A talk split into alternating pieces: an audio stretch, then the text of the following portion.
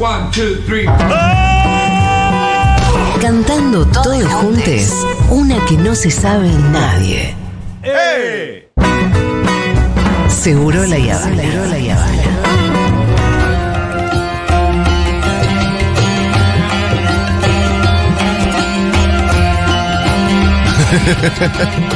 Ah, estas musiquitas nos hacen viajar. ¿Y sabes quién también nos hace viajar?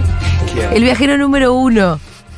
No hay viajero más viajero. Dieguito. no. Porque cualquier otro boludo en realidad es un turista. No. Él en cambio es un viajero. Sí. Así decía una vieja publicidad de tarjeta de crédito, ¿se acuerdan?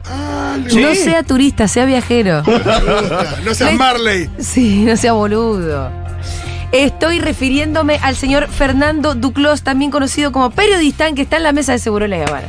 Bueno, muchas gracias. Gracias por la invitación y la presentación. ¿Cómo Por andan? favor, eh, además que ahora ya podemos decir, em, no te digo estandapero, pero te digo trovador. Opa.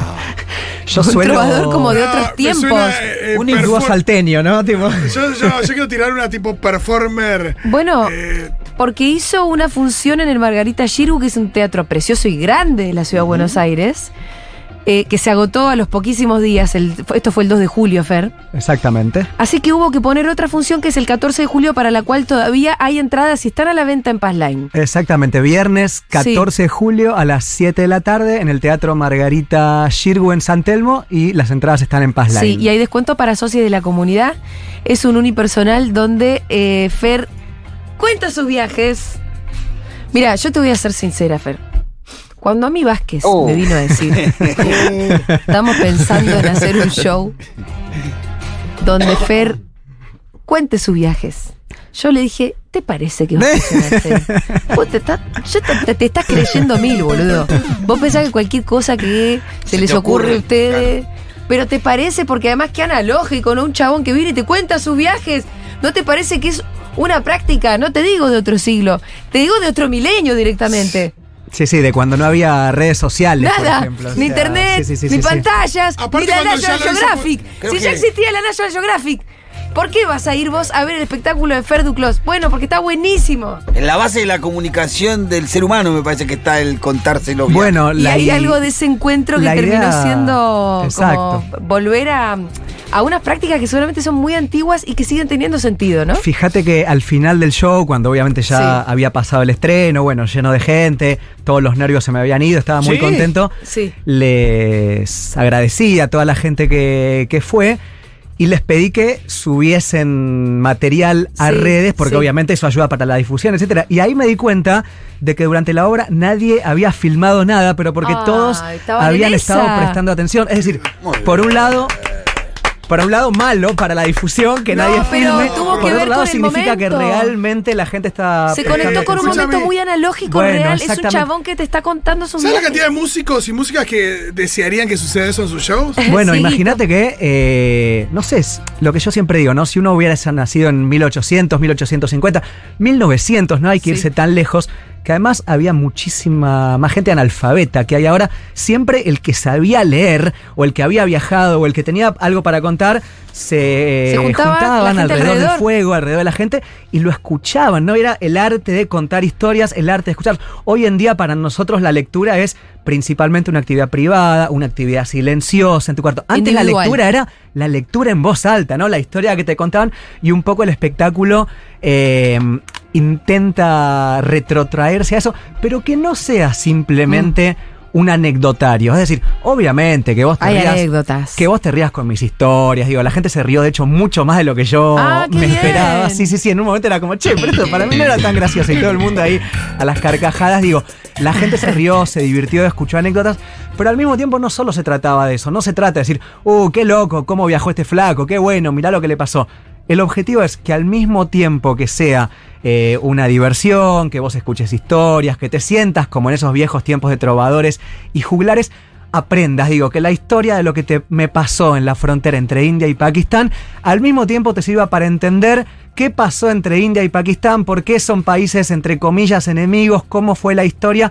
Entonces, que vos salgas en algún punto, che, qué bueno esto que escuché, qué divertió, pero a la vez, che, qué loco esto que pasó entre India y Pakistán. No sabía Sí. que el Islam era así, no sabía que el hinduismo era así, no sabía que en África se hacía esto. Me parece bárbaro porque entras al show, salís más culto de lo que entraste, seguro.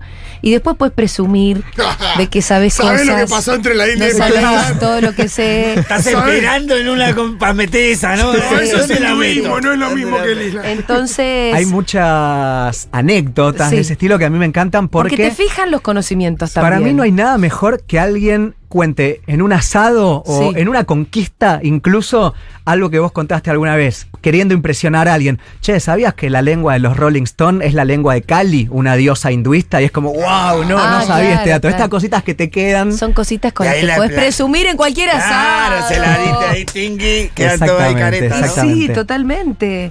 Eh, bueno, además, obviamente, vos sacaste tres libros, dos de ellos en ediciones Futurock, el de África todavía ni nos conocíamos.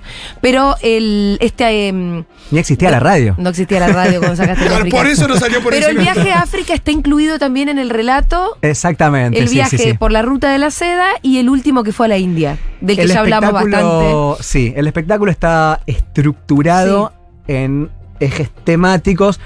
Obviamente, si bien el guion es más o menos fijo, entre comillas, de que yo sé más o menos lo que viene, Sí. después de que no es que tengo todas las palabras estudiadas, entonces en ese sentido da pie a, a que pasen en el teatro las cosas que pasan en el teatro, en la vida, digamos, a la, a la espontaneidad.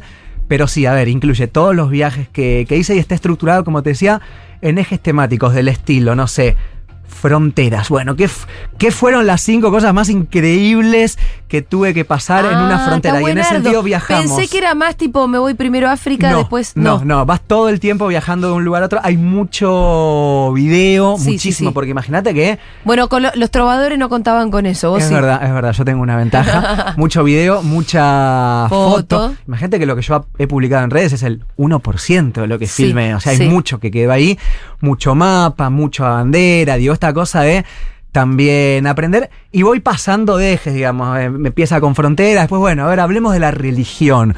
Bueno, hablemos Claro. ahora de, no sé, algo un poco más. eh, mundano, pero que sin duda también sirve para entender los países del estilo los baños. Digo, no es lo mismo ir al ¿Cómo baño en India que ir al baño, en, en Mozambique que ir al baño en Nicaragua, qué sé ¿Vos yo. hablamos del tema de la bañera?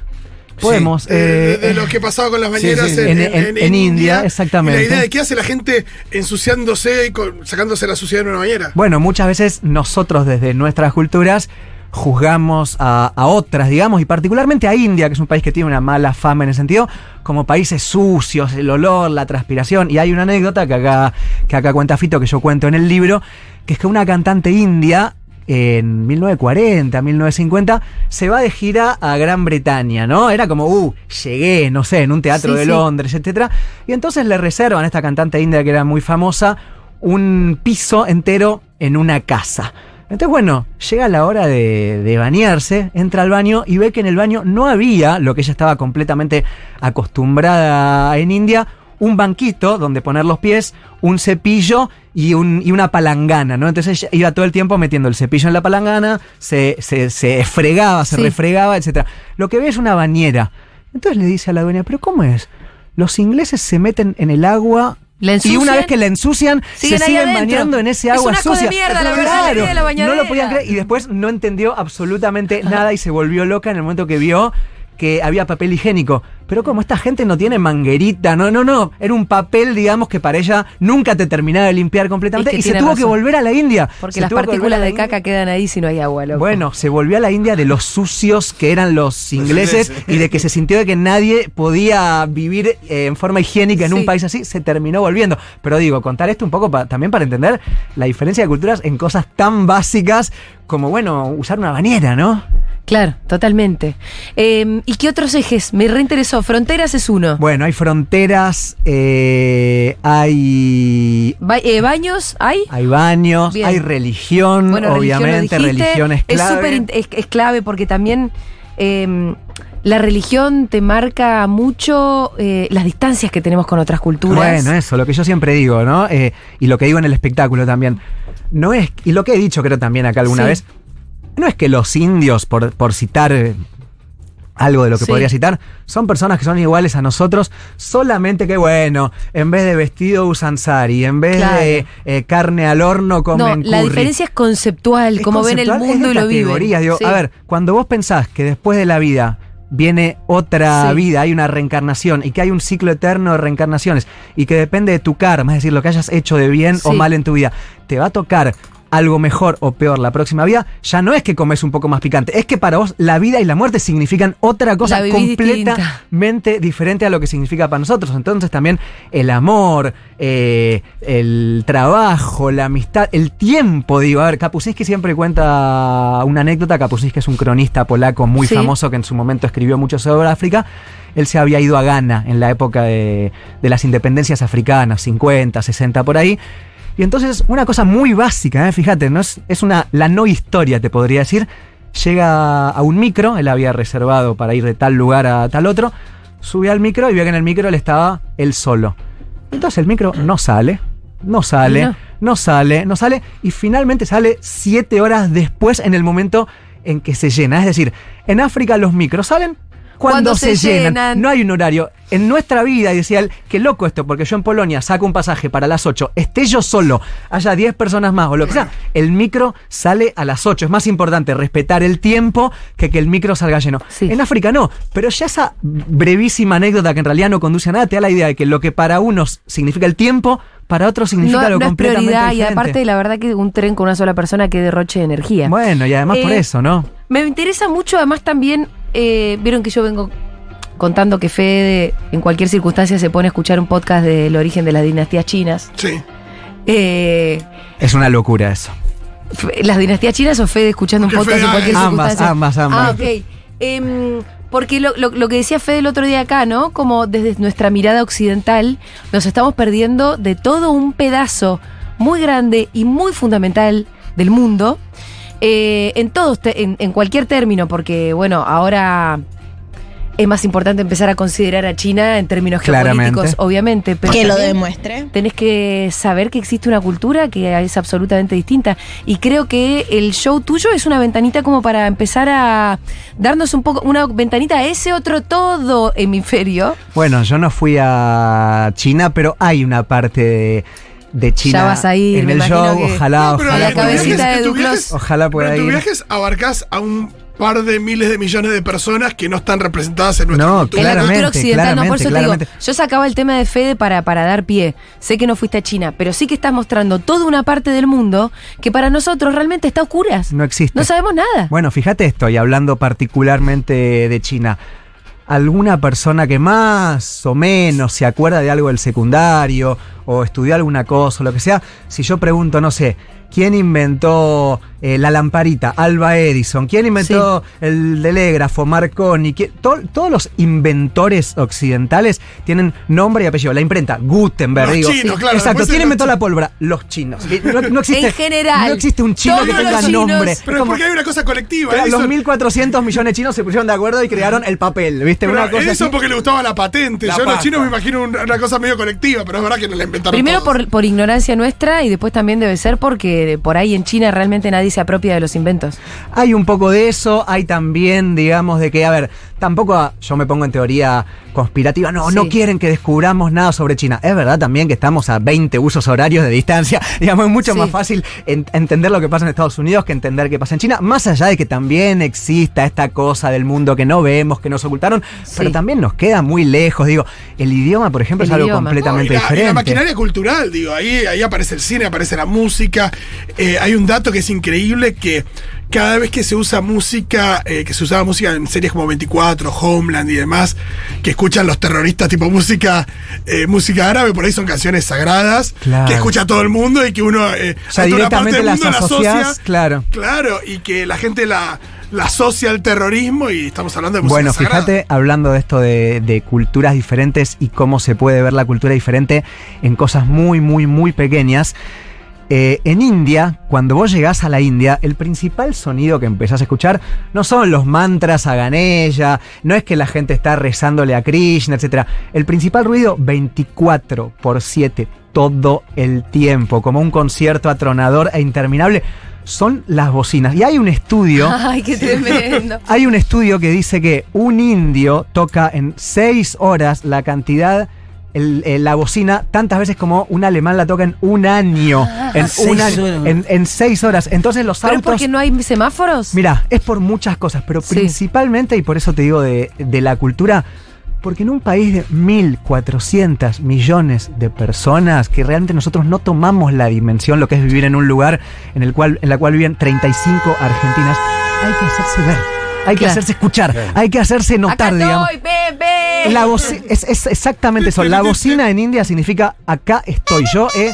¿Viste en los shoppings que a veces tienen eh, un estacionamiento como de tres pisos del cual vos tenés que bajar Sí. con el auto para estacionar? Yo he visto gente tocando la bocina a lo largo de toda la escalera.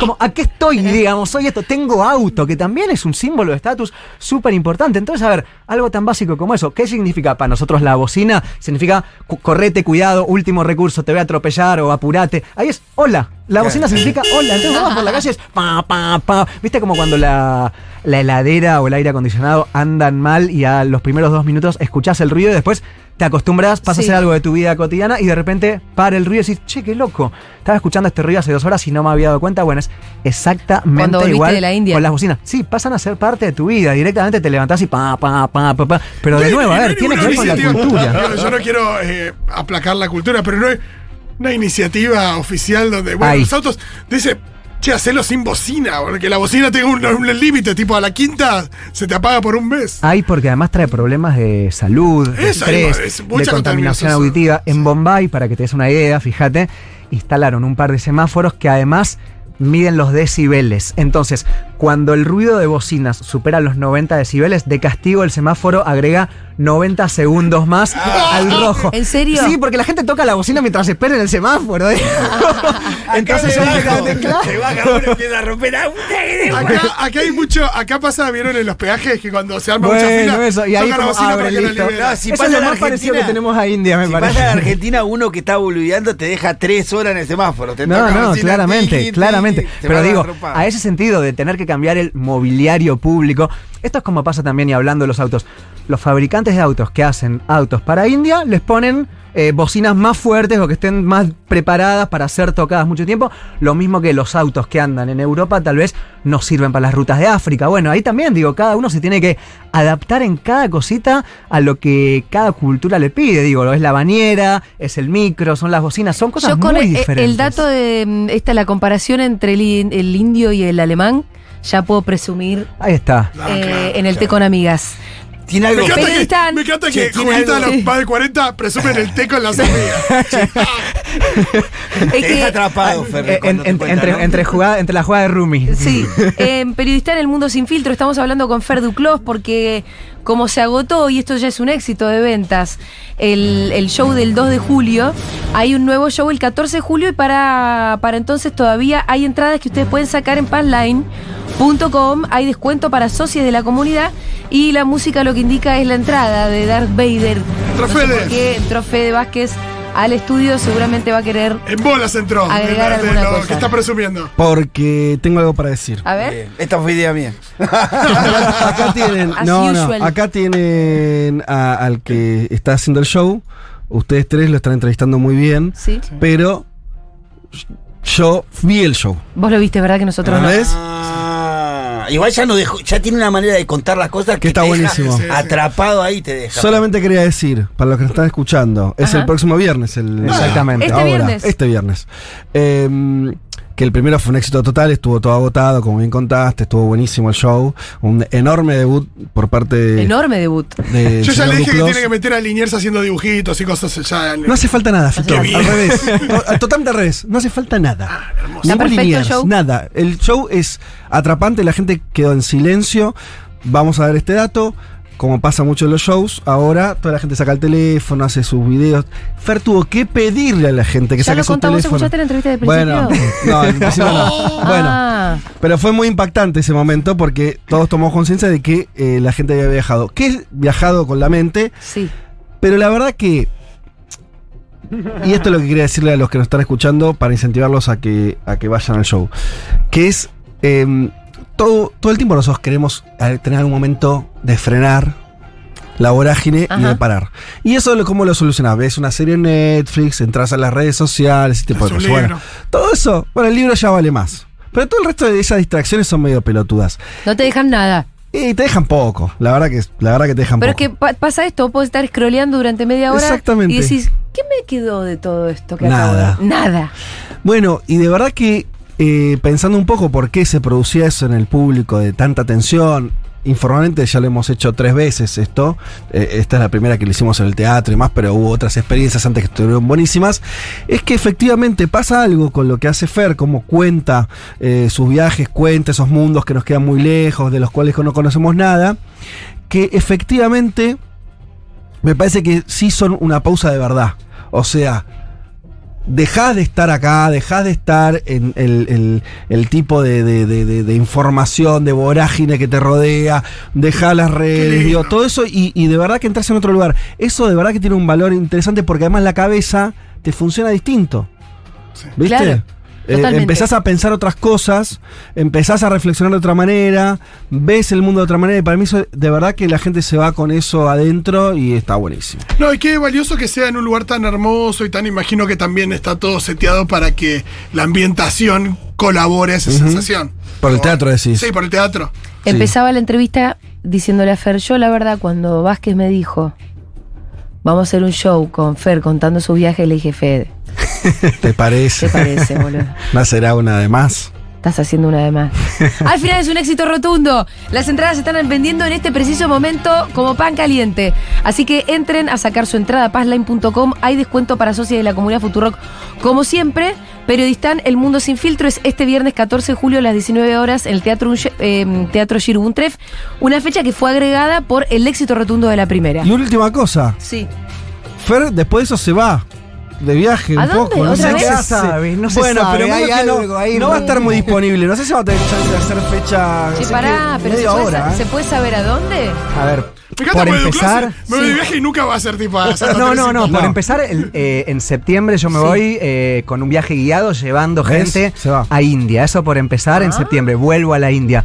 Pero hay alguna chance de Sí, alguna cosita ahí en medio. Sí, que igual vamos a ver si sale o no. Pero sí es verdad que eh, probablemente, bueno, en septiembre no voy a estar, aunque en realidad sí voy a estar. ¿Por qué?